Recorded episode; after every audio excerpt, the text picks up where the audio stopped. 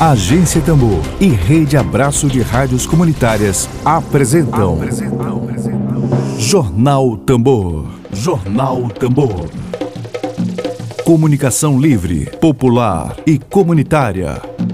Está no ar Jornal Tambor. Jornal Tambor. Dedo de prosa.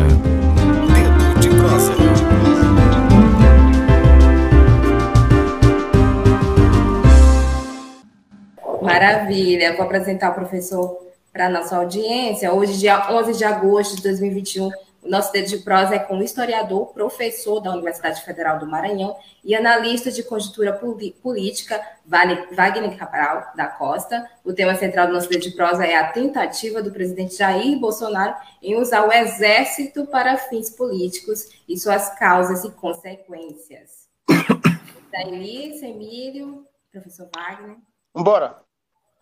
Eu vou é, primeiro dar mais uma vez aqui um bom dia, um abraço aqui à nossa audiência, um abraço a todos, a todas, a quem está nos vendo ao vivo, a quem vai nos ouvir depois aí pelas diferentes plataformas e redes sociais. É, Wagner, eu queria começar te fazendo uma pergunta a respeito do, dos vários fatos que aconteceram nos últimos dias, nas últimas horas, mas um que, que foi noticiado né, pela imprensa e tal, mas que não ganhou talvez tanta importância, não é? Quanto, por exemplo, o desfile dos, dos tanques, como, por exemplo, o, o, a votação da urna eletrônica, que foi o fim da, da Lei de Segurança Nacional e a alteração do Código Penal, né, que foi ontem no Senado.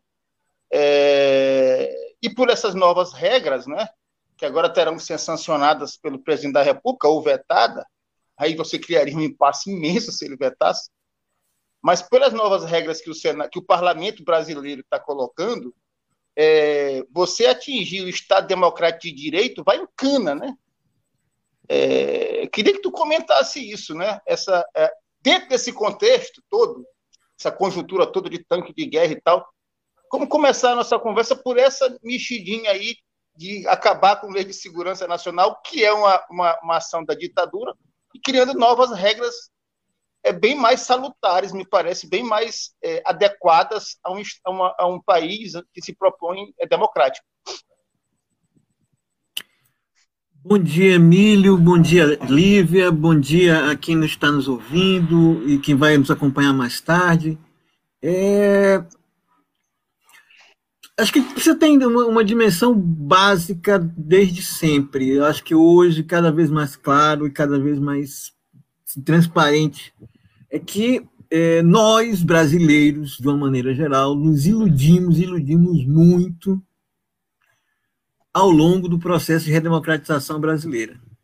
Uma dessas ilusões, que até hoje virou bordão, se bem que hoje é rigorosamente irônica, né? que é a famosa expressão, as instituições estão funcionando. Né? Parece aquela coisa. Né?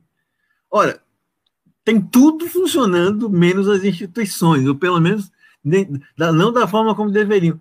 O, o, o, o, fato geral é que você, né, ao longo do processo de democratização, deixou passar e colocou debaixo do tapete né, uma série de questões. Uma delas foi exatamente a continuidade né, de toda uma legislação autoritária, né, e a Lei de Segurança Nacional era exatamente uma delas, da mesma forma a Lei de Imprensa, né, da mesma forma, por exemplo, a, a, o papel né, constitucional dos militares na política. A democracia precisa se defender. Né? Era preciso revisar e avançar no sentido de, de ampliar né, exatamente toda a série de prerrogativas, liberdades e a, defesa, e a defesa do Estado Democrático de Direito, que é exatamente o que está sendo feito agora. Né? Foi preciso né, essa experiência trágica né, do bolsonarismo, da eleição de Bolsonaro, a experiência trágica de uma pandemia, para que pelo menos uma parte né, da, da, dos políticos brasileiros, da sociedade brasileira, despertasse para a necessidade. Epa, peraí, temos legislação autoritária, ah, Bolsonaro está usando contra os seus opositores. Não, isso não pode existir. Não, não pode. Da mesma forma, como deveria ser rigorosamente proibido, por exemplo, essa loteação, esse loteamento em massa que está sendo feito né, pelo governo Bolsonaro né, de cargos públicos pelos militares. Nós temos mais de 6.500 militares ocupando cargos no governo. Ou seja, você está rigorosamente né, comprando, alugando né, o Estado brasileiro e a sustentação política né, do governo Bolsonaro né, com, com essa, essa, essa cobrança e também uma série de mudanças e regalias dadas aí aos militares. Ou seja, é preciso enfrentar essas questões. Nunca é tarde, do ponto de vista do jogo democrático. É, eu acho que uh, se nós soubermos, enquanto país, enquanto né, pessoas, enquanto democratas e compromissados com a democracia, com direitos humanos nesse país, se nós pudermos aprender alguma coisa, e mais do que isso, né, avançar e efetivamente ter uma postura firme né, em relação a esse conjunto de questões, acho que será importante. Então, é o início. Né? Não, ainda há uma, como você mesmo lembrou, Emílio, é, um, um, todo um processo aí adiante, pode ser inclusive vetado por Bolsonaro, né, que vai gerar é, inevitavelmente um impasse, que vai ter que ser votado, os vetos presidenciais terão que ser votados no Congresso Nacional, mas é, é um passo importante, da mesma forma como, né, e eu já adiante, adianto um tema que voltará mais na frente necessariamente, da mesma forma como cobrar responsabilidade, responsabilizar os militares e o governo Bolsonaro pelos atos que estão cometendo né, de responsabilidade diante da gestão da pandemia, acho que a CPI da pandemia já está colocando isso, mas também os atentados à democracia. Todos esses senhores precisam ser responsabilizados. Não devemos mais continuar com o discurso do medo, do compromisso e de jogar as coisas para debaixo do tapete da história. Porque um dia a história vai cobrar, está nos cobrando hoje, depois de mais de 30 anos de redemocratização. Só para recapitular. Ah, pode ir, Emílio. Fica à vontade, Fica à vontade Lívia. Fica à vontade. Recapitular, Emílio e Wagner, é, ontem, dia 10 de agosto, a Câmara dos Deputados teve como pauta o voto impresso. E, e no, no, no mesmo dia, o presidente da República recebeu aí em Brasília o comboio da Marinha, né, que foi aí entregar ele um convite para tal operação de Formosa, algo que poderia ser é, enviado por e-mail, mas aí se tornou um verdadeiro espetáculo que a gente viu, né, presenciou ontem. É... Na verdade, não foi de espetáculo, se transformou numa imensa vergonha alheia. Não é? Há uma coisa de piada nas redes sociais, a gente viu aí nas redes sociais, enfim. É, professor, aí seria também uma tentativa de intimidação do, do, para os parlamentares, né? É, um desfile aí totalmente fora de contexto. Então, a, a, a, eu até não sei se dá para.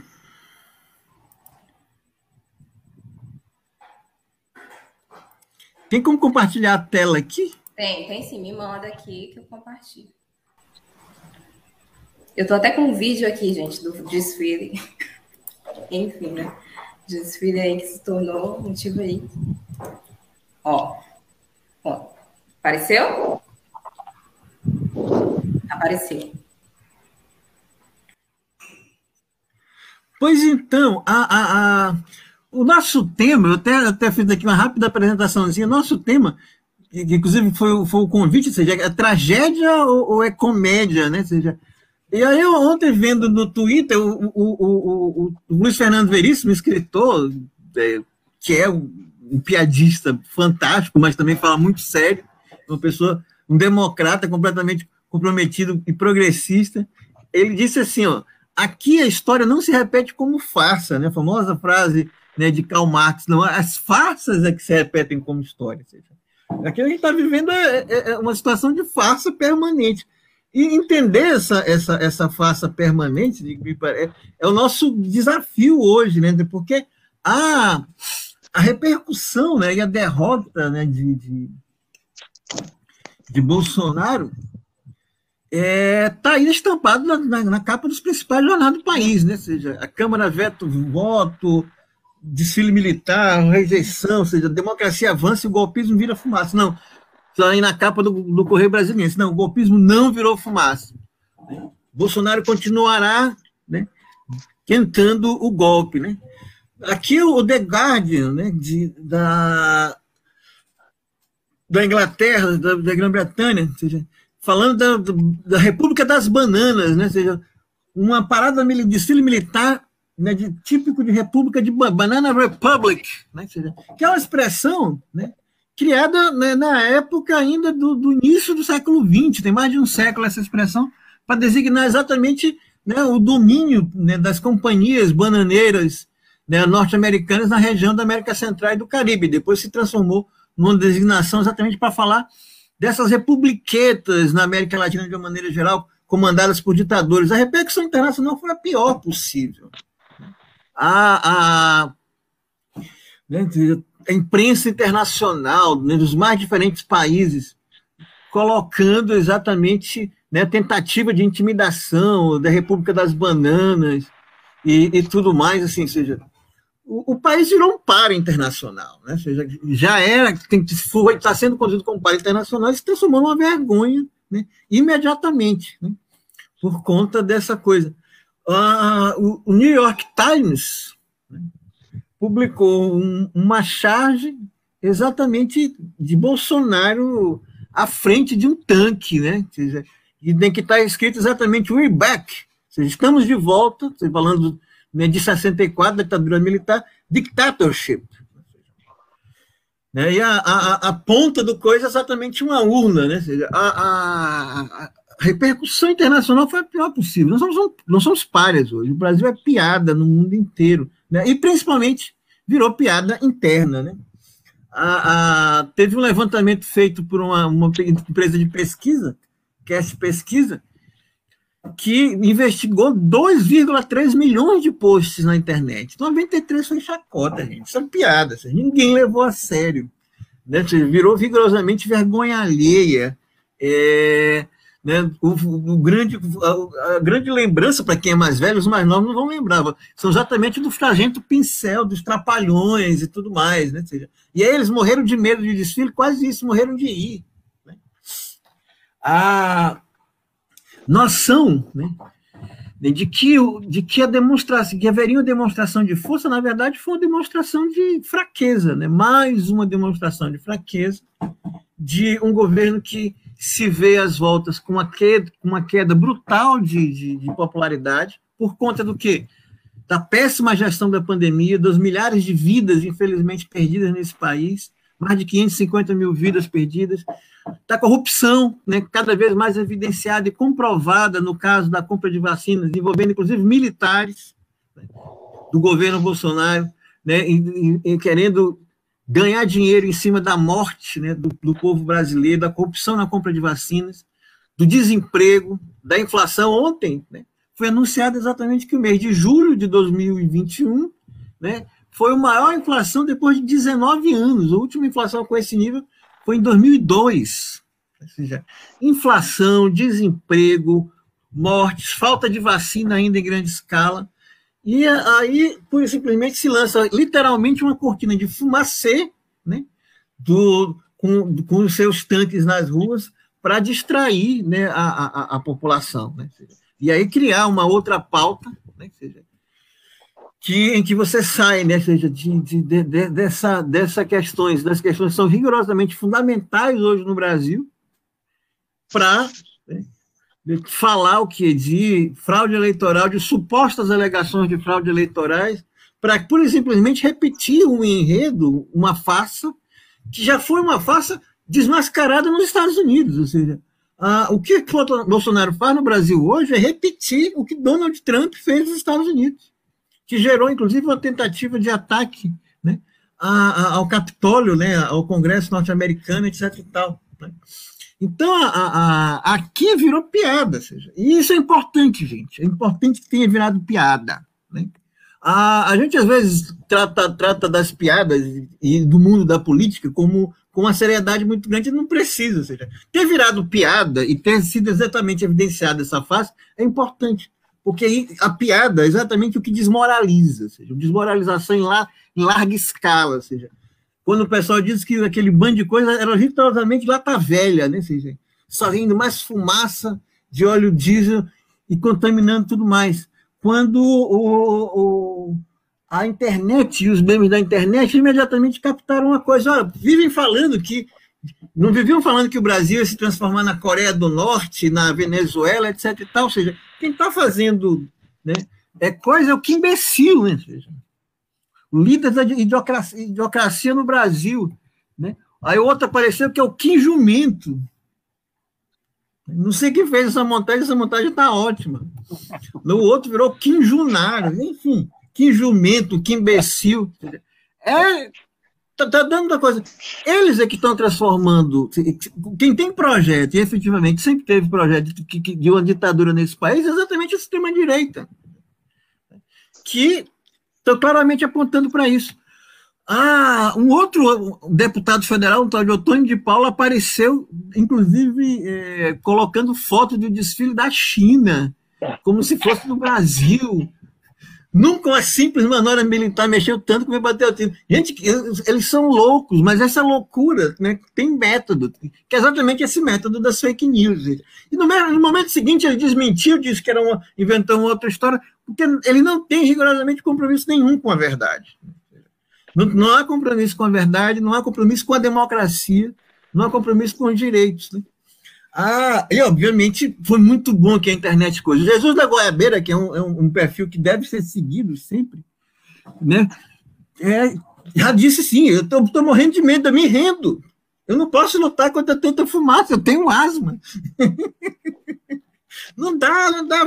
Fumacê da dengue, o, o carro de, de, de, de, combate à dengue, seja, que foi lançado como novo, novo grande experimento, seja, vergonha alheia, gente piada, piada rigorosamente piada pronta, para supostamente intimidar o Congresso Nacional e intimidar o país ao mesmo tempo. Né? E aí isso é importante entender essa lógica. Manter a expectativa da base bolsonarista, porque essa base bolsonarista precisa ser alimentada todo santo dia com fake news, precisa ser alimentada todo santo dia com guerra, precisa ser alimentada todo santo dia com ódio.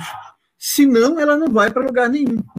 Então, a, a o fato de que o país, de uma maneira geral, né, seja a internet, as redes sociais, mais de 93%, 93% responderam desqualificando, rindo, né, tirando onda né, é, desses caras, exatamente é uma dimensão, uma dimensão grande do nível de isolamento que eles estão colocando. Ou seja, o que aparece como demonstração de força né, é exatamente uma demonstração de fraqueza, de debilidade. É mais uma das farsas, é a farsa do Bozo virando história, né? despejando aí, né? e um, um, uma série de tanquinhos de brinquedo, né? seja, como nessa charge aqui, que está literalmente com a bola murcha, né? Então, a, a ideia né, do, do, golpe, do ataque às instituições, seja, é, e é um discurso clássico. Né? Para quem já estudou o golpe de 64, a ditadura militar, sabe, por exemplo, que os militares passaram o tempo inteiro criando novas legislações autoritárias e aprofundando a democracia, ao mesmo tempo que ficavam falando o tempo inteiro: estou defendendo a democracia. Seja, Bolsonaro ameaça claramente as instituições, ameaça claramente o Congresso Nacional, ameaça claramente o STF, o país e a democracia dizendo que defende a democracia. Esse, né, essa ironia, esse cinismo, essa hipocrisia que está na base de todo esse discurso da extrema-direita. E isso precisa ser derrotado quantas vezes for necessário. Porque eu sempre gosto de é, é, lembrar, né? Ou seja, esse, esse meme aqui eu achei assim, um, rigorosamente fantástico. Ou seja, Bolsonaro parece o Dick Vigarista. Todo dia tem um plano que dá errado. Todo dia está lá. Né? Todo dia tem uma coisa. O que, que hoje de manhã Bolsonaro já saiu dizendo que o, o, ele foi derrotado. O, projeto do, do, do, do, voto impresso foi derrotado no Congresso Nacional porque houve chantagem, porque houve ameaça. Tá entendendo? Ele já continua falando a mesma coisa. Ou seja, todo dia tem um plano que dá errado. Porque esses planos eles são derrotados. Não é que o plano necessariamente dê errado, é porque esses planos são derrotados. Bolsonaro já deu uma, fez uma tentativa de golpe uma vez, duas vezes, três vezes. E quantas fizer, todas elas precisam ser derrotadas. Pelo riso, pela paródia, pela chacota, pelo que, que, que quer que seja, né, seja. E todo dia, né, o doutor Fake News para lembrar o, o, uma, um, um, filme clássico né, de Stanley Kubrick. Né? sobre exatamente o apocalipse, seja, como eu passei a, a parar de me preocupar com a verdade, seja, ameaço o golpe. Seja, é isso que a gente precisa ter a dimensão. Bolsonaro vai continuar tentando golpe.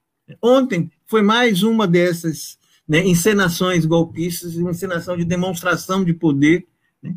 E quantas ele fizer, quantas precisarão ser derrotadas? Né? Pelo riso, pela, pela charge, pela troça, por não levar a sério. E que cada uma dessas questões, né, como eu disse para vocês, nos remeta sempre a essa preocupação mais, mais ampla. Ou seja, vamos rir, sim, vamos nos mobilizar. Você tem aí toda uma, uma série de mobilizações que já estão sendo feitas, indo para a rua pedindo fora Bolsonaro, colocando a questão do impeachment, que está sendo seguro aí pelo presidente do, do, do Congresso, né? mas que é, colocam cada, cada vez mais na ordem do dia essa questão, ou seja, o governo está acuado, Bolsonaro está, né, é, do ponto de vista da verborragia, ou seja, falando, falando, falando, derramando ódio e tudo mais, mas o, o, o que ele tem efetivamente para atirar, né, seja, né, como, como brinca aí a charge do Duque, seja, é rigorosamente nada. Né? Ele, tá, ele e o seu exército sairão completamente desmoralizados dessa brincadeira, mas não deixarão de fazer isso. E aí, né, é, como eu disse ainda há pouco, falando da Lei de Segurança Nacional, é, e da Pode tirar de parar de compartilhar. Como eu falei agora falando da Lei de Segurança Nacional, ou seja, o que a gente precisa entender hoje, por exemplo, é que chamar a responsabilização do, dos militares é rigorosamente fundamental. Ou seja, eu tenho sempre dito e repetido, o governo Bolsonaro tem o mesmo peso né, da famosa Guerra das Malvinas, também os novos não vão lembrar que foi uma guerra da década de 80, né, entre a Argentina e a Inglaterra por um pequeno conjunto de ilhas no Atlântico Sul, chamadas Ilhas Falkland pelos ingleses e Ilhas Malvinas pelos argentinos, que tem uma disputa territorial. Em 1981 para 82, os militares argentinos resolveram, né, seja num momento de crise interna, né, falta de, de, apoio popular e legitimidade para a ditadura militar, né, tomar as Malvinas, dizendo o seguinte: vamos fazer uma guerra externa contra os ingleses achavam que ia ter apoio do Brasil, achavam que ia ter apoio dos Estados Unidos, achavam também que aí era muito longe para a Inglaterra se preocupar com um pedacinho de, de, de, de chão no meio do, do Atlântico Sul. E não, vamos fazer, vamos fazer essa guerra e aí recuperar a popularidade. O que, que aconteceu? Primeiro, Margaret Thatcher não aceitou, a frota inglesa foi despachada, e de fato houve guerra, e, os, e a Argentina foi derrotada. Depois, os Estados Unidos e o Brasil, que supostamente eles achavam que daria apoio, não deu apoio. E aí, quando os militares argentinos foram derrotados, na sequência, isso precipitou a queda da ditadura militar na Argentina. E aí, o que, é que eles fazem na hora? Epa, não podemos ser responsabilizados. O que, que fizeram? Aprovaram a lei de autoanistia, como foi aprovado no Brasil. Só que quando eles aprovaram, na sequência foi eleito né, um regime, o primeiro civil, é, e Alfonsin, exatamente, o governo de, de Raul Alfonsin. E o governo de Raul Alfonsin chamou os militares à responsabilidade. Foi criada uma Comissão Nacional da Verdade, mais de 200 militares foram presos. O comandante Maceira, né, comandante da Marinha, que, que fez a pataquada, o correspondente aqui no ontem no, no Brasil, e que tinha, né, foi responsabilizado pela morte de mais de 5 mil pessoas nas dependências da Escola Naval. Né? O almirante da Marinha, Maceira, morreu na prisão, morreu preso, porque foi, teve condenação à prisão perpétua. Quando ele morreu, os jornais argentinos colocaram assim, em alto e bom som: o inferno é pouco, porque foram para a cadeia e foram completamente desmoralizados. Jorge Videla, presidente da Argentina, general, foi para a cadeia e também morreu na cadeia. No inferno é pouco. foram completamente desmoralizados, foram julgados e condenados pelos crimes que cometeram. É preciso que a gente diga em alto e bom som e exija desde sempre, desde já, punição, justiça, a palavra é essa, justiça para os militares brasileiros, justiça em relação aos crimes cometidos nessa pandemia, que levaram e que ocasionaram a morte de milhares de pessoas, justiça em relação aos ataques é, é, em relação ao Estado Democrático de Direito, que é exatamente o tema aí da, da, da discussão da reforma do, da, da revogação da Lei de Segurança Nacional. Se nós não enfrentarmos essas questões, continuarmos a, a lógica, não, vamos, acaba o governo Bolsonaro, digamos, tomara, vamos colocar debaixo do tapete, não adianta. Gente. Ou a gente enfrenta a questão de regulamentar a não participação de militares na política, ou seja, ter um ministro militar da aeronáutica, normal. Né? Mas para eu preciso ter militar na Casa Civil, eu preciso ter militar ministro da Saúde, não pode. Da mesma maneira, no, episódio de ontem não apareceu, seja, mas Bolsonaro, Bolsonaro, com esse discurso todo de inflamar ele, as suas bases, ele inflama também uma outra parte né, do segmento militar, que são os policiais militares. Um amigo meu até, brincando ontem, disse assim, Wagner, eu não tenho medo de, dos militares propriamente ditos, porque esses só fazem o quê? Eles só pintam meio fio é ficar caindo meio fio, limpar, faxinar coisas. Quem de fato é perigoso nesse país são as polícias, as polícias militares, muito especialmente. E muitas delas mobilizadas pelo bolsonarismo e transformadas em milícias né, pelo bolsonarismo. Que já é, no caso do Rio de Janeiro, claramente, expressamente vinculado a essas milícias. Está lá toda investigação envolvendo o, o, o Queiroz, né, as diferentes formas de vinculação da família Bolsonaro com, com as milícias. Ora, gente, transformar as polícias em milícias da extrema-direita é um risco, um risco gravíssimo à democracia. Da mesma forma, como transformar as Forças Armadas também em milícias da extrema-direita. Tudo isso precisa ser enfrentado pelo Estado Democrático de Direito, defendendo a democracia e, sim, desde já, eu insisto nessa tecla, cobrando responsabilidades eles precisam ser julgados e condenados por, seu crime, por seus crimes contra a vida das pessoas e contra a democracia brasileira. Isso é muito importante. Não dá mais para jogar debaixo do tapete.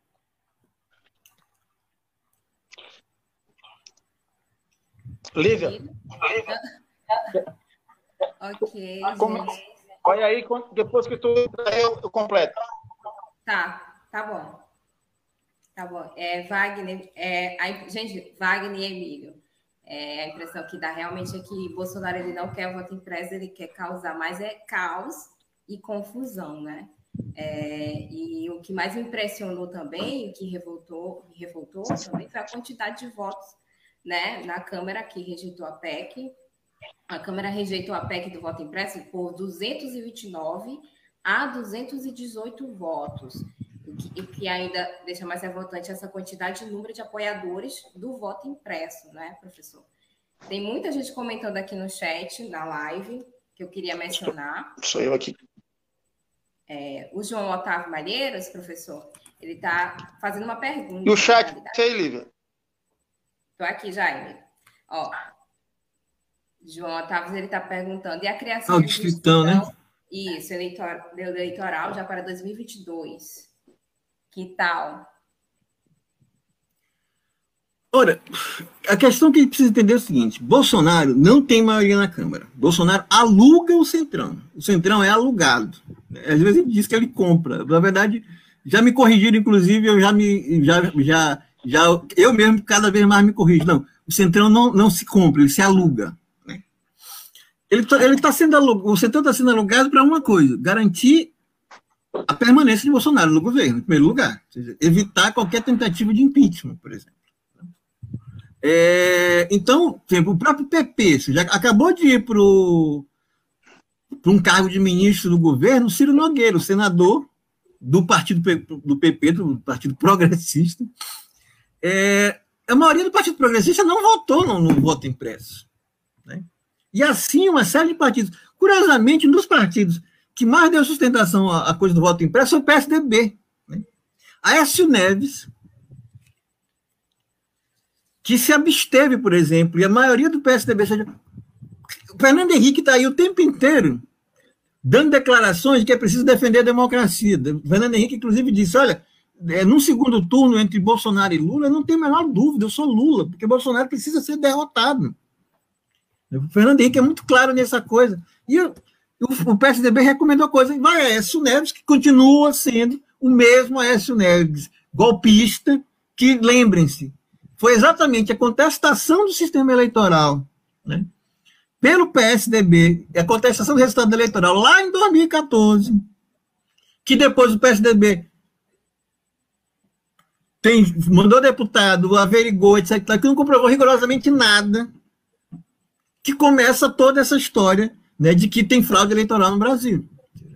E aí, aí mais uma vez, tremenda irresponsabilidade histórica né, dos tucanos e do PSDB, né, como foi nesse caso de, de ontem. Mas perceba, ou seja, o Congresso Nacional, gente, se você pegar, por exemplo, os deputados do Maranhão, você teve quatro votos pelo sim, quatro, quatro ausentes. Emílio, Em relação ao PSDB, em relação ao PSDB, houve uma divisão, né? Uma parte votou, sim. votou pelo não, né? Mas a maioria votou pelo sim. Um pouquinho, é a maioria, a maioria de fato. A, maior, a maioria votou pelo sim, a Aécio Neves se absteve, ou seja, afinal de contas, qual é o compromisso desse, dessas pessoas com, com o jogo democrático? Ou é por simplesmente você está né, de, defendendo o seu quinhão? E é isso que se trata em relação ao Centrão. A, as pressões são múltiplas e variadas, mas, no geral, o Centrão vai dar sustentação a Bolsonaro, e muito especialmente, gente, para a pauta econômica neoliberal. Porque ontem nós tivemos uma série de, de, de, de, acho que, vitórias políticas importantes nesse país. Essa revogação do, do, da Lei de Segurança Nacional pelo Senado, é, essa derrota né, da, da, da lei da PEC, essa transformação de coisas. Mas, ao mesmo tempo, foi aprovado o projeto que torna ainda mais precárias né, as relações de trabalho. Né? Né? Os projetos relativos à regularização fundiária, voltados para favorecer o agronegócio, estão aí. Né? E tem maioria. Né? É, os projetos de privatização, por exemplo, o caso dos Correios, etc. e tal, também tem maioria.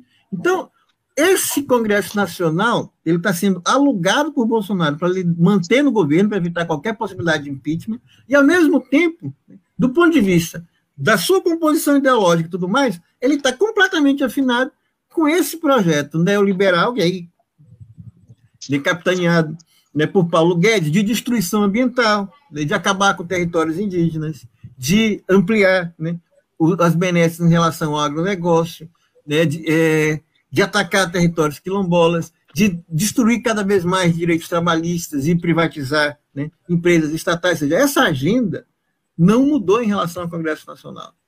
Então, a, a, não podemos ter grandes ilusões. Seja, a, ele funciona e tem funcionado, né? da mesma forma como o Supremo Tribunal Federal, o STF, né? como um contrapeso né, a essa, essas pretensões né, mais autoritárias e abertamente autoritárias de Bolsonaro, mas isso é rigorosamente ainda insuficiente. Não é, e não significa que, pelo contrário, o que nós temos do ponto de vista de longo prazo é um claro e nítido retrocesso.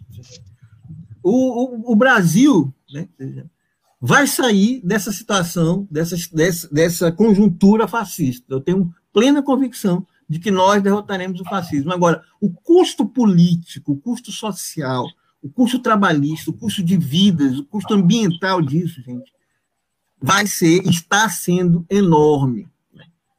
Para nós nos recuperarmos enquanto país, para ter, de fato, restabelecer de novo um projeto de nação, né?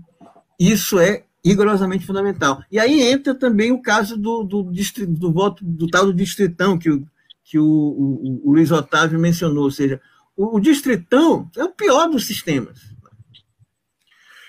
Mas é, felizmente, pelo que tudo indica, não deve ser aprovado no, no Senado, mas ele é exatamente indicativo, ou seja, a, a, a maioria, uma maioria no, na Câmara Federal favorável ao distrito, então é indicativo de, do que, que é isso hoje.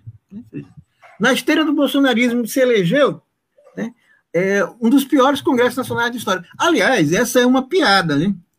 Uh, eu me lembro, por exemplo, que, que o Congresso Nacional eleito em 2014 já se falava que era o pior Congresso Nacional da história.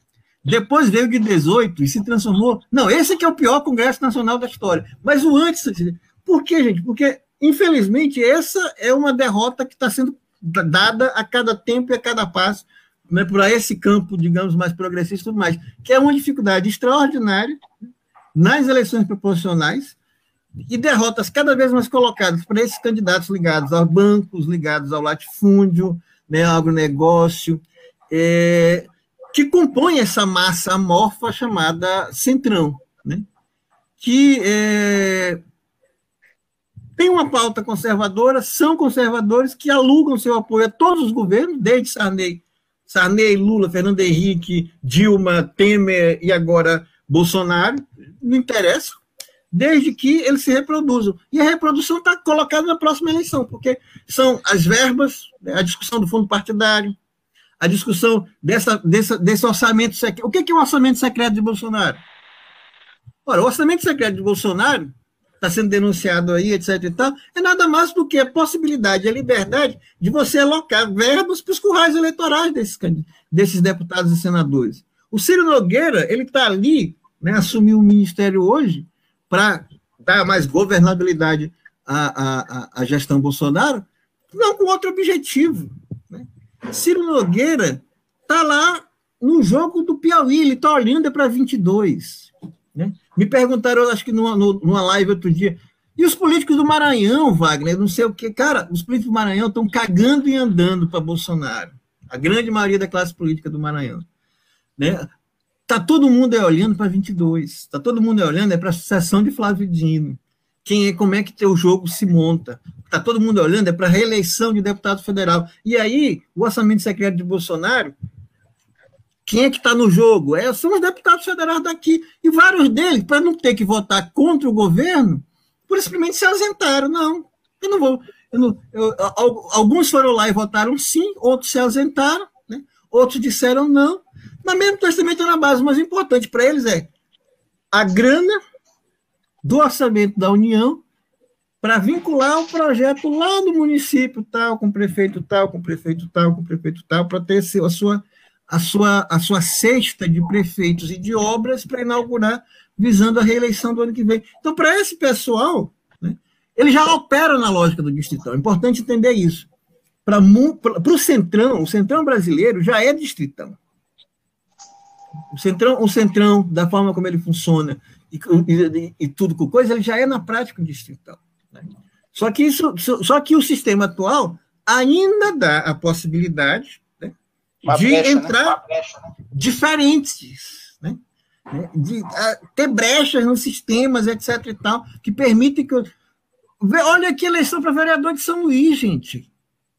Quem que foi eleito né, com perfil progressista né, em São Luís? São Luís é a Câmara de Vereadores de São Luís é o cemitério Ali é só compra de votos, esquema de, de associação de moradores, de não sei o quê, e um descompromisso geral com o interesse público.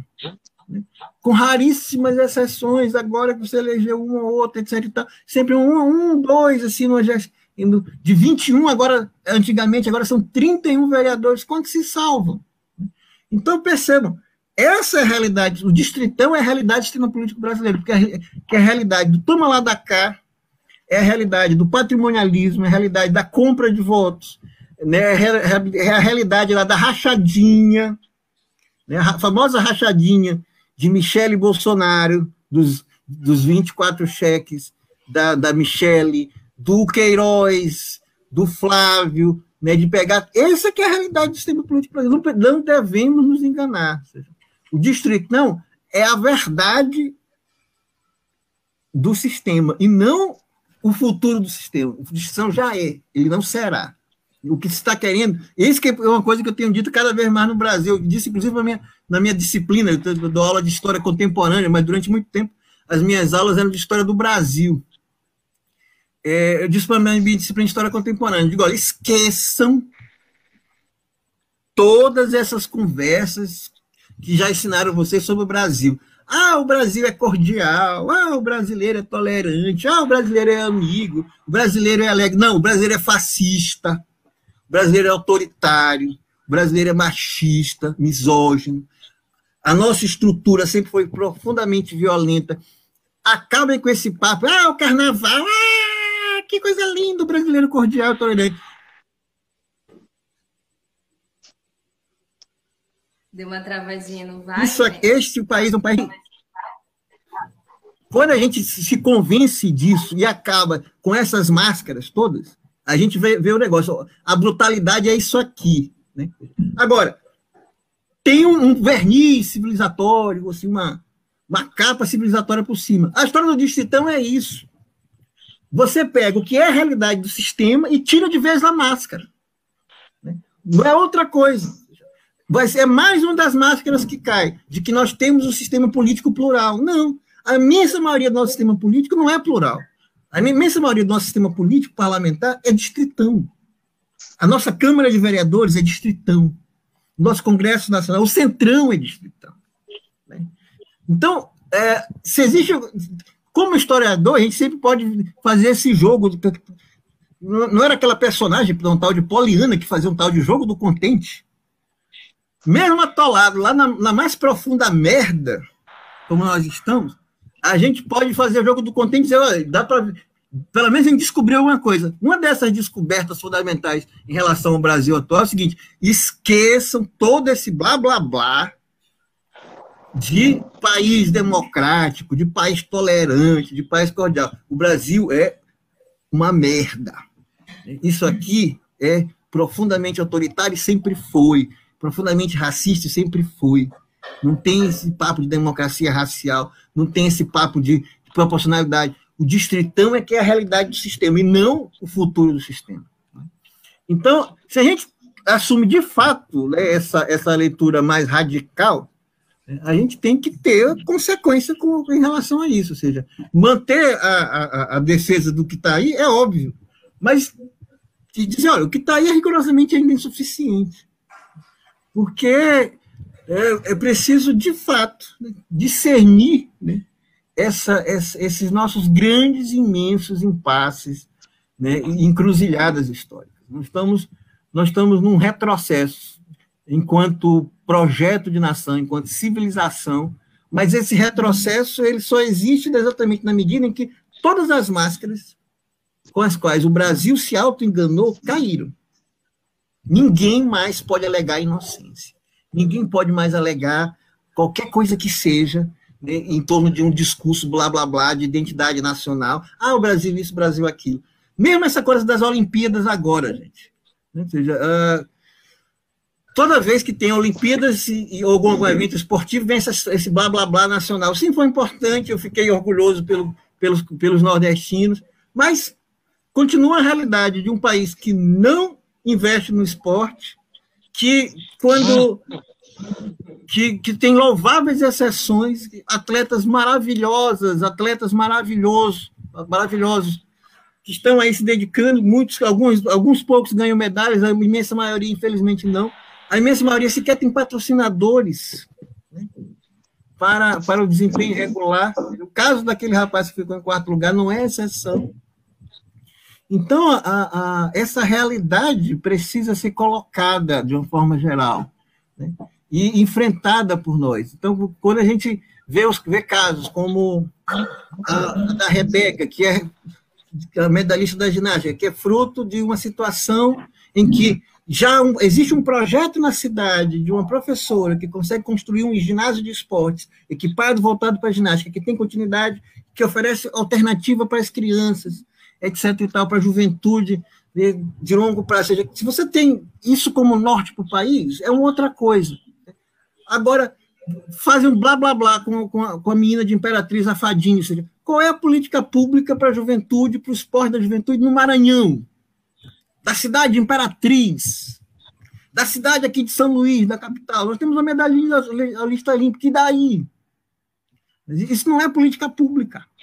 Então, fico, fico pegando os nossos gloriosos e esforçadíssimos atletas que ganham medalhas e transformando numa espécie de, de, de panaceia do país. Não. Não tem nenhuma São coisa, exceções, né? não há nada por trás que dê sustentação a isso. São exceções, né? Pois é. Então, por isso que eu estou falando vamos acabar com essas máscaras, vamos acabar com esses blá blá blá. Né? É preciso, de fato, é, vamos usar aquela imagem de início. O Brasil, quando perde todas as suas máscaras, tem que olhar para o mais profundo do seu abismo enquanto país. Quando você olha para o abismo, para as profundezas e para o terror que você é, é isso que a gente precisa ter essa dimensão. Né? Há tempos atrás, é, saiu um filme que na época gerou muita polêmica e que, e que, que pouca gente via, mas que eu, eu, eu sugiro a gente reler hoje, um, um filme chamado Politicamente Correto Diz, esqueci agora o nome do diretor, que ele já, já dizia isso, ou seja, é o cara que faz um discurso bonitinho, mas que tem outra prática completamente diferente. O Brasil. Mas ali era o jogo ainda da máscara. A máscara se aplicando, todo mundo tendo uma máscara bonitinha, não, eu não sei o que, eu sou, eu não sou racista, eu não sou isso. Não. Hoje não tem mais isso. Tudo isso caiu e tudo está escancarado. O bolsonarismo é isso é o escancaramento da brutalidade real do país. E isso correspondeu, do ponto de vista do Congresso Nacional, a esse projeto do Distritão. Então, a, a olhar para esse profundo abismo que é o, o Brasil, sem, sem qualquer textura tropicalista, do mora do país tropical e abençoado por Deus, bonito por natureza, é complicado. A gente tem até dificuldade de falar do país que não seja nesses termos, entendeu? Porque a imagem do país tropical abençoado por Deus, bonito por natureza, a imagem da tropicologia, como dizia, como dizia o, o pernambucano Gilberto Freire, né, do país do trópico, da nova civilização dos trópicos, é, já no é tão forte que a gente não consegue olhar para esse país de outra forma. Mas é isso que a gente precisa fazer hoje. É, não é um exercício acadêmico, é um exercício de enfrentamento da realidade dos impasses que estão colocados. Vai. É, em relação, em relação a, a, a, ao que aconteceu ontem, é, queria que tu uma, a gente pensasse 2018 e 2021, né? uma mudança de conjuntura entre 2018 e 2021. Me parece que o medo em relação ao golpe, porque o que se viu ontem foram tanques na rua, né? Quer dizer, era tudo que em 2018 a eleição do Bolsonaro provocou esse medo, e havia de fato medo, que a gente percebia, até mesmo na, na, na fala de jornalistas, de, de, grandes veículos de comunicação, aquela, afinal de contas, foram 55, 55 milhões de votos que o Bolsonaro teve. Então, ele chegou no poder respaldado, né, por um, por, que logo depois ele começou a perder com a história de rachadinha, de milícia, laranja. Então, foi. Ele nunca deixou de apanhar Logo antes da posse, ele já, tinha, já entrou um bocado desgastado. Então, da eleição dos 55 milhões de votos para hoje, parece a questão do medo, é, é, é, do golpe, é, diminuiu bastante. Se você analisar o que aconteceu ontem, tu falaste muito no início das redes sociais, não é? Que foi de fato uma avalanche de, de piada. Por isso que a gente, a gente pergunta se é tragédia ou é comédia. Foi uma avalanche de piada algumas muito engraçadas, diga de passagem. Nós vivemos, uma, nós vivemos uma grande farsa, né? É, além dessa, dessa avalanche de pedra, né, que foi assim, uma coisa avassaladora, ninguém levou a sério os tanques. Todo mundo transformou os tanques de guerra como se fossem no cara vendendo lata na rua, né? Que teve, um, no carro do fumacê. A pamonha, né? A pamonha, é pamonha, né? pamonha, é carro do fumacê, é lata velha. Mas além, além da rede social, você tem uma coisa também que é também real, porque a rede social é real, da imprensa, não é? A grande imprensa tratou como chacota, você não vê na voz de uma imprensa que é conservadora, que é de direita, e ela desmoralizou, né? Você tem o poder judiciário também não respeitando, quer dizer, botando o presidente no lugar dele. Você tem um parlamento, no dia do que o tanque está na rua, é, aprovando o negócio do, do, do, do, liquidando a questão do voto impresso, que é, uma, que é outra piada, né? Essa questão de, de colocar esse voto impresso, imagina assim, é 150 milhões de votos rodando no Brasil. uma, é uma coisa totalmente surreal. E você tem o parlamento, é é, é, é, é, a questão da lei de segurança nacional, né? E a, e a rua, como tu colocaste agora há pouco também, a, a, a rua vem crescendo, né? Devagarzinho, mas vem crescendo. Então a sociedade está se mobilizando e parece que, que essa pretensão de golpe dele é cada, mais, cada vez mais só como um grande blefe, que a realidade dele mesmo é tentar comprar a eleição e, e comprar o, alugar o centrão para se manter no poder. Queria que tu comentasse sobre essa, essa perda de essa perda do medo, né? pelo menos hoje, em, 2000, em, em agosto de 2021. Como tu é, eu, acho, eu, eu, é, é Abílio, eu acho que há uma diferença grande, por exemplo. Por exemplo, porque é, ditadura, porque ditadura para se estabelecer precisa de condições políticas. E parece que não existe nenhuma condição política para se estabelecer uma ditadura no Brasil. É... Não sei Por exemplo, se o, o, primeiro, o, o, a primeira tentativa de golpe de Bolsonaro foi exatamente ano passado, né? Ou seja, lá por abril, maio do ano passado. Vocês que foi derrotada. É, quando começou aquela coisa dele ir para frente do, do, do, do, do quartel-general do Exército, convocar na intervenção contra o STF, quando apareceu aquela história dos 300 de Bolsonaro, com aquela Sarah Winter, que depois foram, foram presos, é, foram para a cadeia, foi desmantelada aquela, aquele tipo de milícia, etc. e tal.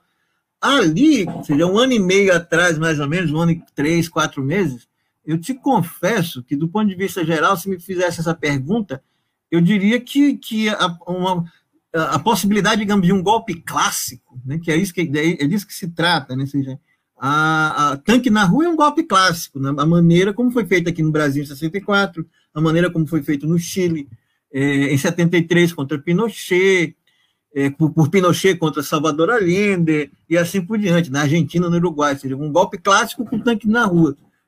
Essa é uma coisa. Essa possibilidade estava dada. E ontem, né, veja, a, a cabeça de Bolsonaro, na cabeça de Bolsonaro, na cabeça do Braga Neto, na cabeça do ministro da Marinha, isso estava na, na, na, frente deles. Não, não, vamos, não vamos fazer essa encenação, vamos mostrar para o país, para o país ter medo. Só que ninguém teve medo. Né? Todo mundo fez só rir daquele negócio ali. Então virou piada pronta, rigorosamente. Então, isso é importante. Né?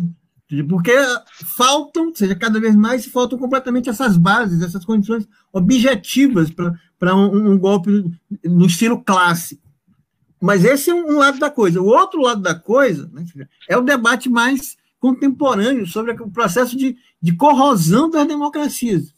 E de, democracias corroem e caem. Né? Por exemplo, é o caso de, da, da Hungria, que eu sempre gosto de, de dizer, olha, lembre-se, olhe para a Hungria, lembre-se, olhem para Orbán. Orbán está dentro, aspas, da Democrática União Europeia. Né? Um cara de extrema-direita, fascista, que aproveitou a pandemia para dar um alto golpe, que é, permanece no poder há mais de 10 anos, que controla, tem lei de imprensa, que controla a oposição, e que já tá, tem adotado uma série de, de leis moralistas, etc. E, tal. E o processo de Orbán não foi de, de dar um golpe à maneira clássica, né?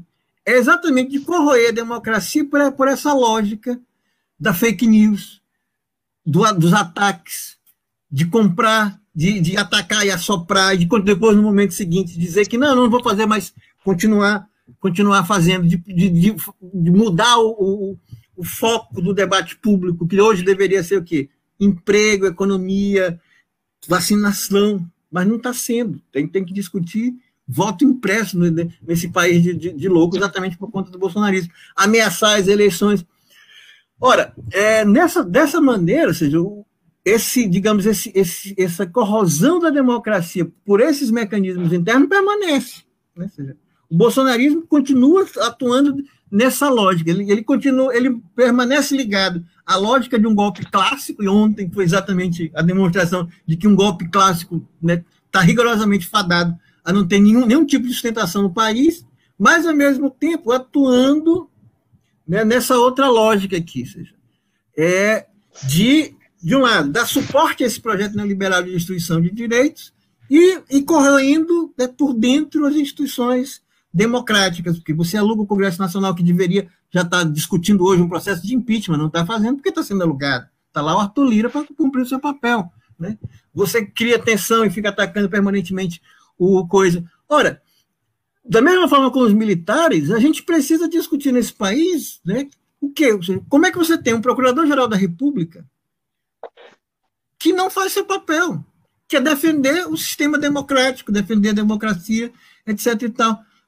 O, o, o sistema de indicações políticas que está aí colocado fez com que o, o, procurador se torne um fiel. Né? É, dependente, caninamente dependente do, do, de Bolsonaro. Então ele não cumpre o seu papel. Então, hoje, inclusive, está sendo colocado isso claramente em pauta, ou seja, como é que como é que você pode fazer com que o Procurador-Geral da República, de fato, seja um Procurador-Geral da República? Ora, são questões, portanto, que precisam ser enfrentadas. A democracia precisa ainda continuar se defendendo. Esse é o ponto central. Né? É... Então, Wagner, vê se, eu, vê se eu entendi aqui a, a, a, tua explanação. O bolsonarismo ele enfraqueceu, se você pensar dos 55 milhões de votos para cá, ele enfraqueceu, ele se desmoralizou mas ele segue sendo uma ameaça e precisa ser ainda combatido com muita, com muita energia nos, nos próximos.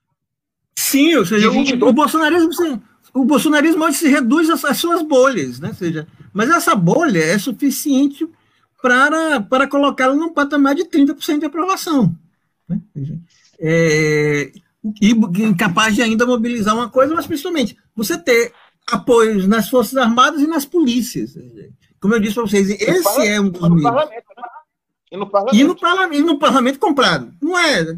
Esse 200 e coisa voto é comprado. Isso aí. O que é efetivamente bolsonarista ali na, naquele parlamento é muito menor do que esses 220, 229 votos que ele teve ali. Né? Vamos ser né, claros. Ontem, ontem, aqui, só, só um momento aqui de Baduel, uma deputada federal disse que o, disse que, que o TSE soltou Lula. O TSE soltou Lula. Quer dizer, cada discurso dos bolsonaristas mesmo, rapaz, era uma, uma, uma, uma desconexão com a realidade que é chocante. Não, eles não têm compromisso com a verdade. Não precisa, eles não precisam ter compromisso com a verdade. O TSE soltou Lula. O TSE trata só de eleição, rapaz. Quem, quem, só porque o Barroso é dos, dos, dois tribunais, aí foi o TSE como um todo que soltou Lula. Negócio assim, sem uma, é uma lourinha do, do, do, do, Santa Catarina. Negócio assim maluco, bicho. Não, mas é. O, o, o, o fato básico é. O prenúncio da derrota eleitoral em 2022 é claro, né? mas ainda há muita água a, a, a, sair nessa ponte, né? Ou seja, rolar debaixo dessa, dessa ponte até 22. Ou seja, é, esse núcleo bolsonarista não dá para nem para conversar, é rigorosamente impossível conversar. Ele vai permanecer fiel?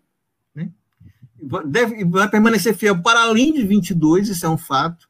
Né? Estejam, estejam, estejamos todos preparados para enfrentar essa extrema-direita ainda durante décadas. Né? É, como eu disse, eu sou professor de História do Brasil, eu trabalho com História do Brasil contemporâneo, e eu disse, olha, outra coisa que eu sempre falo para meus alunos, Olhem para Vargas. A polarização Vargas-anti-Vargas, ela foi uma polarização que durou mais de três décadas na política brasileira. Ou seja, Vargas se transforma no, no, ditador do Estado Novo em 1937, chega ao poder em 30, permanece, depois 37 vira ditador, mas que cai em 45. Quando ele cai em 45, você tem um país já dividido em Vargas e anti-Vargas. Tem muitas outras polarizações no meio, é verdade. Mas uma delas, definidoras, é quem é, quem é a favor de Vargas, ama Vargas, que é a história do famoso populismo e do trabalhismo, etc. E, tal. e quem odeia Vargas, odeia Vargas. É quem ama, ama de paixão, e quem, e quem odeia, odeia de paixão. Essa polarização ficou de 45, quando Vargas foi deposto pelo Estado Novo, e vai voltando. Pode, e, pode é, e vai ficando e voltando com maior intensidade. Então, quando Vargas se candidatou em 50 para voltar para o Palácio do Catete, meu amigo, isso foi uma explosão de novo. Vargas e anti-Vargas. Depois a crise de 54 que leva ao suicídio de Vargas, está aqui. Depois dá uma diminuída na época de, na época de JK, mas está lá, por exemplo, o vice de JK é Jango. que é trabalhista e que é herdeiro político de Vargas. Depois, quando o Jango se transforma em presidente da República, volta a mesma coisa. A polarização Vargas e anti-Vargas está lá. Chega a 64, ser contra Jango é ser contra Vargas também. Né? E, e apoiar o golpe de 64 é ser contra Vargas. E essa disputa só vai terminar já na redemocratização, quando voltam os partidos políticos, não tem disputa pelo legado do trabalhismo entre Ivete Vargas e Leonel Brizola, que gera os dois partidos, PTB e PDT, né? e esse trabalhismo aqui, Jackson Lago, no Maranhão, que foi governador do estado, etc. e tal, Brizola, isso se, isso se perde, obviamente, depois com o tempo, porque também surge um outro setor importante no meio dos trabalhadores, que é o próprio PT, o Partido dos Trabalhadores, e outras organizações também, mas se você pensa assim no, no longo prazo, a polarização Vargas-anti-Vargas, ela dura ali de 45 até entrada da década de 90, gente. Não, não são nem 40, não são mais de 40 anos. A, a, a é. polarização que foi constituída, seja, se criou um, um, grande fantasma, né, do qual se deve ter medo para as classes médias, a partir de uma lógica do anticomunismo, da Guerra Fria, reciclando coisas da Guerra Fria, que, é, e aí a extrema-direita se aproveitou muito bem, e existe um grande fantasma, um grande bicho-papão no Brasil chamado Luiz Inácio Lula da Silva, que foi construído do PT, e o PT, a esquerda, né? Que foi construído pela, pela Operação Lava Jato, por Sérgio Moro, que foi construído pela extrema-direita, enfim, né? tem, tem muitos participantes, Aécio Neves, os Tucanos e o PSDB, a teve Globo. muita gente, a Globo, teve muita gente que trabalhou na construção desse monstro. E que, ao construir esse monstro, construiu também a oposição a esse monstro. O bicho fascista, né? o monstro fascista, esse sim real, porque o monstro Lula nunca foi o cara que ia transformar o Brasil numa Venezuela ou numa Coreia do Norte. Lula é tudo menos um radical de esquerda. Lula sempre foi conservador e conciliador, basta olhar para os dois governos dele, basta olhar para o governo da Dilma. Mas foi criado como radical de esquerda. Agora, o monstro fascista, esse é real. Né? E está aí no governo. Né? O monstro fascista, esse. E sim, radical. Né? É, é, radical e é real, e é extrema-direita, sim. Esse sim é real. Ao criar um monstro radical de esquerda imaginário, eles criaram um monstro fascista real e verdadeiro que está no poder hoje. Né? Então, a, a, a, ao construir essa polarização né, imaginária, que também depois se transporta para o campo da realidade, você colocou uma situação que, que infelizmente, para o mal ou para o bem, vai ainda marcar a política brasileira, pelo menos por mais uma década. Eu não tenho a menor dúvida disso. Então, quando o Bolsonaro está né, se colocando, ele está colocando isso, porque, e aí, para finalizar, acho que não sei se vocês não falaram nada, mas acho que deve estar pré, perto de terminar a, a outra máxima que eu sempre repito: Bolsonaro só sobrevive na guerra. Né? Porque é exatamente isso, é somente na guerra total e permanente. É um conceito, esse de guerra total e permanente, da Guerra Fria. Ele foi desenvolvido né, pelos Estados Unidos, pela doutrina de segurança nacional durante a época da Guerra Fria. É, é a ideia de que você tem um inimigo que é tanto externo quanto interno, que é subversivo, que é o comunista, que precisa ser derrotado e combatido 24 horas, e que está em todos os lugares. Né? É uma ideia que é paranoica e delirante, porque o inimigo ele é seu vizinho, o inimigo ele está no Congresso Nacional, o inimigo ele está no STF, o inimigo tudo é teoria da conspiração. Da igreja. Então, essa, é, ele está na igreja, ele ele está na, na, mídia, ele está na Globo, ele está na Folha, ele está em todos os lugares. É, a onipresença do inimigo, do externo quanto externo, das universidades, né? ou seja, todos são transformados em potenciais inimigos e todos são transformados em potenciais subversivos. Então, essa lógica, ela é permanentemente mobilizada, porque significa que você sempre tem um inimigo à disposição e um ódio para vincular, né? Ou seja, é, Bolsonaro agora estava com, com esse ódio contra Barroso. Quem é o próximo da lista? é difícil é, prever. Seja, ele, hoje de manhã, pelo menos, já continuava mantendo os ataques. Vamos ver, vamos ver se ele vai permanecer ou não.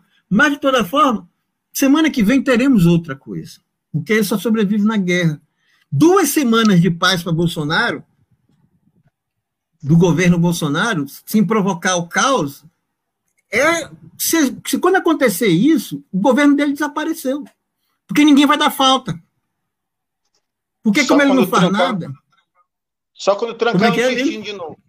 Só quando trancar pois o é. intestino de novo. Ele precisa trancar o intestino, inventar a operação, tirar merda, da 2 quilos de merda de, de, de, dentro dele, mais 3 quilos de merda da cabeça. Enfim, tirar merda de onde for possível inventar merda e nos, nos manter dentro da merda, porque sem isso ele não sobrevive. Então, vamos aguardar qual é a, a, próxima guerra, como ele chama, como diz o guru deles, a famosa guerra cultural de Bolsonaro. Vamos deixar, vamos deixar a Lívia falar do, do chat aí rapidinho.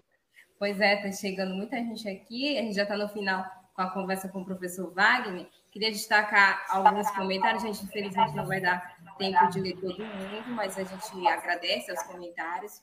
Luiz Eduardo Neves está comentando: bom dia. O Brasil precisa urgentemente enfrentar os crimes da ditadura, rever a lei da, da anistia e punir torturadores e assassinos. Professor Vitor Coelho também está comentando aqui na live: mamata de salários e compras sem licitação no meio do genocídio. Deram aí ok para a liberação de armas e só falta dizerem que não sabiam que o Bozo fosse um, des, um, despreparado, um despreparado e um sociopata. Tem também está comentando, Marco, Marconte também está comentando aqui, ridículo é uma expressão gourmet para aquela cena de entrega do convite ao Bozo na rampa do Palácio do Planalto pelos militares. Expressão gourmet, hein? Gourmetizaram o ridículo. Aí, motivo de piada, né? César Martins também está falando aqui no Senado, várias bancadas liberou para votar um destaque da Lei de Segurança Nacional. Isso ontem também não sei do resultado. Acho que os destaques serão votados hoje, se não estou enganado. Ó, o João também está comentando aqui. Ó, com o Distritão, o que é ruim fica pior. Nenhum partido de esquerda, Exatamente. De esquerda elege o deputado no Maranhão, só o povo da alta grana é a plutocracia, né? Tem muitos comentários aqui, gente. Não vai dar tempo de ler tudo. Vai lendo aí, Lívia. Vai lendo aí, vai lendo aí. Vou lendo. Marcos também está comentando a extrema-direita para alimentar seus fanáticos seguidores irão alimentar o ódio e agressões às instituições democráticas até 2022. A Cláudia, professor, tem uma pergunta aqui. Espera aí, deixa eu ver se eu acho aqui. Ó. Cláudia Santiago. O que você pensa do conceito é, de guerra híbrida? Isso. É o que você pensa. Guerra híbrida? Ora, essas, esses conceitos né, que, de guerra híbrida e, e de toda coisa são todos conceitos desenvolvidos a partir, né, como eu disse ainda há pouco, seja, da doutrina de segurança nacional e seus desdobramentos. Ou seja, a, a o mundo pós pós é, Segunda Guerra Mundial e, e, durante a Guerra Fria, dividido entre o, o, bloco soviético e o bloco capitalista com os Estados Unidos, já é visto dessa maneira. Então, qual é a ideia da, da, da, doutrina de segurança nacional? Precisamos defender o Ocidente. Sabe, sabe quem que escreveu sobre isso recentemente? Foi exatamente o ex-ministro das Relações Exteriores do governo Bolsonaro. Um artigo famoso, né, que eu, eu parei para ler publicado na revista do, do Itamaraty, do Ministério das Relações Exteriores, o, como é o nome dele, gente, agora? Em que ele diz assim, só Trump poderia salvar o Ocidente. Né? Só Trump poderia salvar o Ocidente. Como é que é o nome dele, rapaz, do, do ex-ministro? Que caiu agora, sim. Ernesto. E, e, isso, Ernesto. Ernesto Araújo. O, o, e aí, dentro dessa coisa, o que é a civilização ocidental? A civilização ocidental é a tradição, a família, a religião. Né? Propriedade. E a propriedade capitalista, etc. E tal, que precisa ser defendida a todo custo. E essa, essa civilização ela está sendo atacada por um inimigo que é externo, no caso da época, a União Soviética e seus satélites e tudo mais, mas é um inimigo que se infiltra dentro de cada país. Então você tem um inimigo interno, né, que é a figura o quê? do comunista, do subversivo, né, que precisava ser também identificado, caçado e tudo mais. É, nessa nova coisa, o conceito de guerra psicossocial, psicocultural, né, ou como agora estamos chamando, por exemplo, o, o, o ideólogo deles lá dos Estados Unidos, o, o, como é que é o nome dele, rapaz? Sim, aquele outro, outro maluco lá, que ele chama de guerra cultural, ou seja, que é o mesmo conceito de guerra cultural, guerra psicossocial, etc. E tal.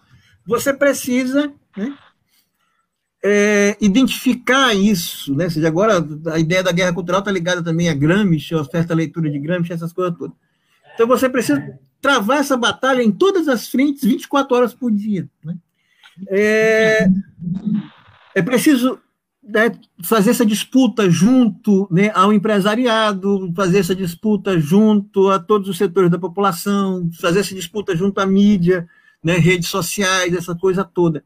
E difundir né, os seus valores, a defesa dos seus valores, etc. Ou seja, esse conceito que está na base daí da, da, da, da, pregação é bolsonarista, obviamente reciclado conforme os tempos atuais. Seja, o que, que, é, o que, que é ameaça hoje? É a ameaça é, a Globo que quer transformar todo mundo em, em, em, em gay por conta do kit gay, da, da, novela da Globo que vai falar, influenciar a juventude para todo mundo virar, virar, virar gay, homossexual, é não sei o que, enfim, essa pauta de costumes e que está aí colocada, sendo manipulada por, por esse pessoal. Por outro lado, né, havia todo um, um discurso contra, por exemplo, essa coisa de, como é que diz? Bolsa Família, ah, Bolsa Família é migalhas aos pobres, o discurso desse pessoal é o discurso da meritocracia, né? Etc e tal. Agora Bolsonaro é parou é, com isso. É a última, né? é a última fala dele agora. Né? Bolsonaro parou com isso. Ou seja, a gente viu, por exemplo, como o auxílio emergencial deu uma sobrevida né? E salvou, foi uma tábua de salvação para o desgaste de Bolsonaro ao longo de 2020. Esse ano não teve esse mesmo efeito. Né?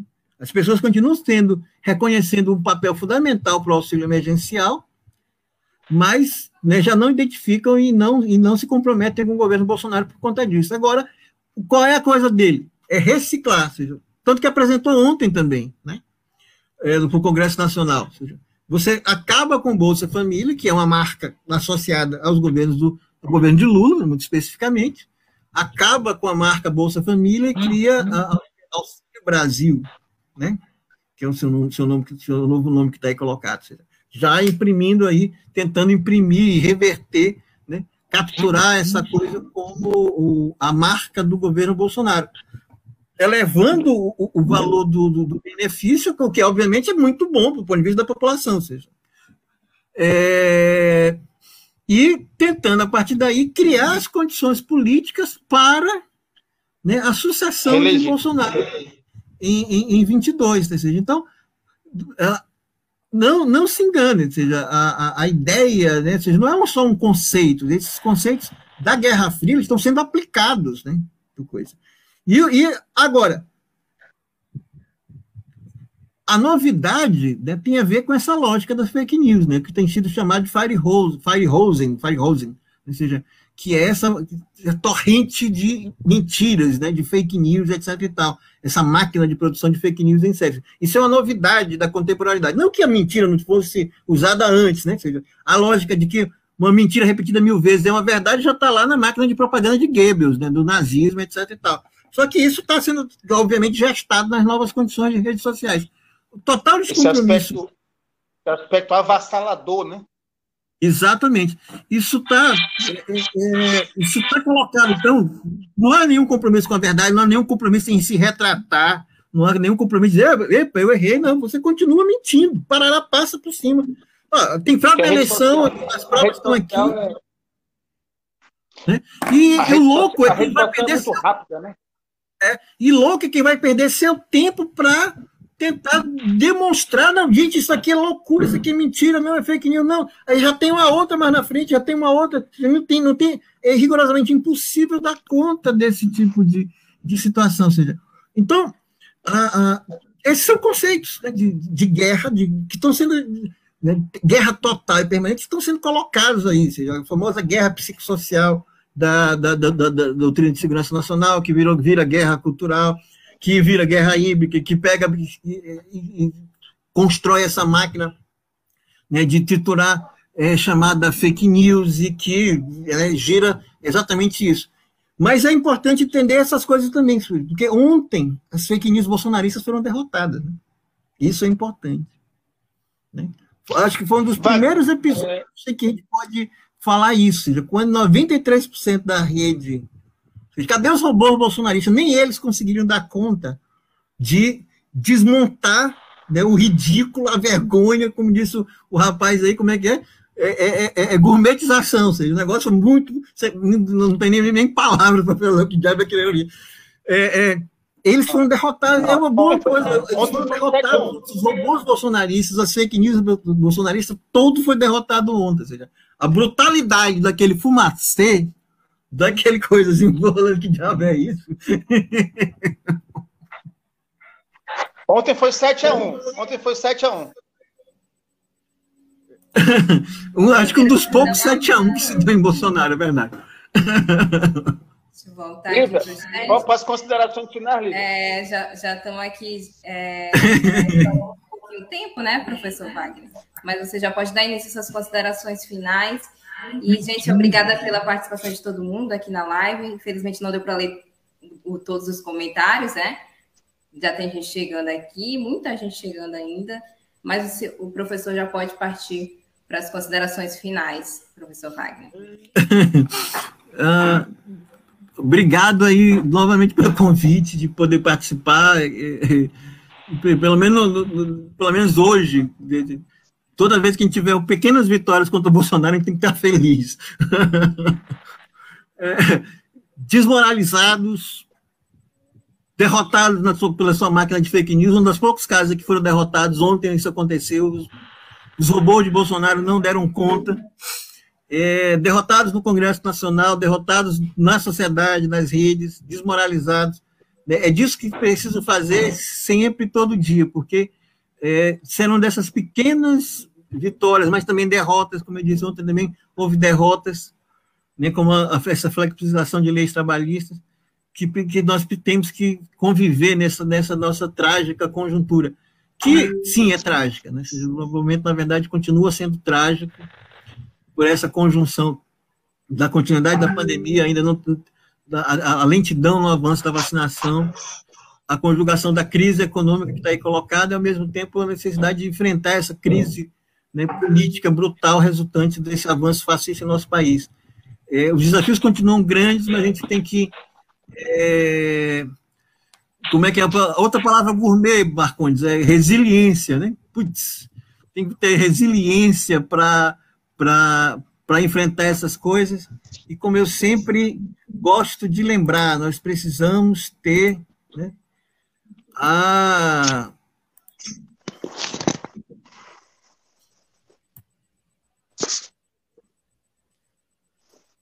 Nós precisamos ter a, a, a coragem, né? dos boletos, né?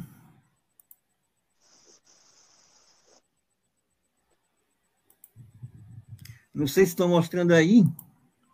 Hum. Ainda não apareceu.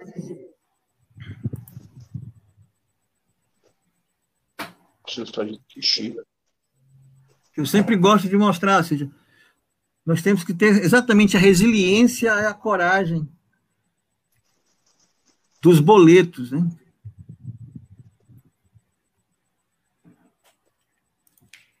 tem uma coisa que diz exatamente isso. Lute como um boleto, né? Porque, afinal de contas, os boletos sempre vencem. Então, a, a essa, que, essa que é a questão. Ou seja, nossa luta é, é cotidiana, nos nossos pequenos espaços, no nosso, no, conversando aqui entre nós, mas ampliando, etc. e tal. E também não perdendo tempo. Eu, eu já perdi paciência, já não, não, há muito tempo não, não tenho muita paciência com esse eleitor típico bolsonarista. Se depois, gente, disso tudo as pessoas ainda continuam defendendo esse governo, não vai mudar, não vai ter nenhum argumento. Não há, não há argumento racional, não há nenhum choque de realidade. Né? Agora, o importante é que é, uma parte né, desses antigos eleitores de Bolsonaro, esses sim, já abandonaram. Né? O importante é que está se formando, foi uma outra live que eu fiz outro dia, está se formando um importante sentimento anti-bolsonarista né? Antigamente só falava de antilulismo e antipetismo, hoje não. Hoje já podemos falar de antibolsonarismo.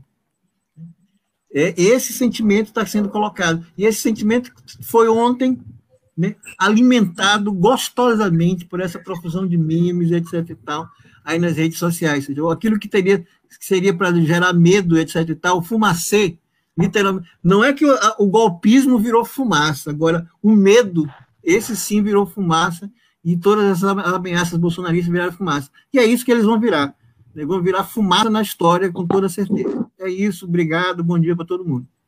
A gente que agradece, professor Wagner Cabral. Cláudia Santiago está falando aqui, adorei, lute como um boleto, porque apesar eles sempre vencem, né? A frase aqui.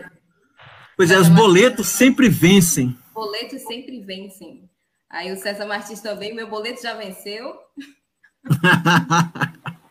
Ótimo, né, gente? Lute como um boleto, os boletos sempre vencem.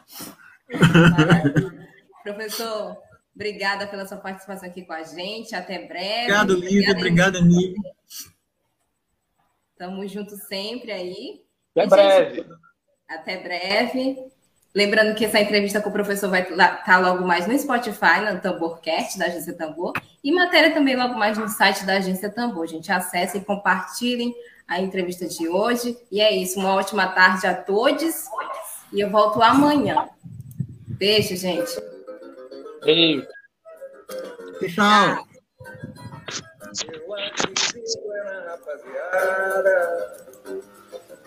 que segue em frente, segura hoje. Eu ponho pé no pé da moçada, que não foge da fera, enfrenta o leão. Eu vou à luta com essa juventude que não vai dar a troco de nada. Web Rádio Tambor, a primeira rede de comunicação popular do Maranhão. Comunicação comunitária, livre, alternativa e popular.